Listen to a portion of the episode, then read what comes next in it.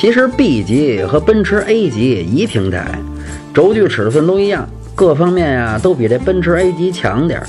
就是高速噪声大，主要是这车身高，这也可以理解。不过这发动机舱盖里面设计俩窟窿就当降噪了，您这忽悠谁呢？您都三十万的车了，就不能加个隔音棉吗？B 级这侧面有根上扬的腰线，看着是真心不赖，空间是个卖点，城里开挺舒服，就是动力肉，尤其 1.6T 的起步那叫一个肉。上一代啊是 CVT，眼前这代改成了双离合，不过还是肉。整体打分七分。想买车会用车，回复幺幺幺；想喷车听八卦，回复幺幺二；汽车销售培训，回复幺幺三。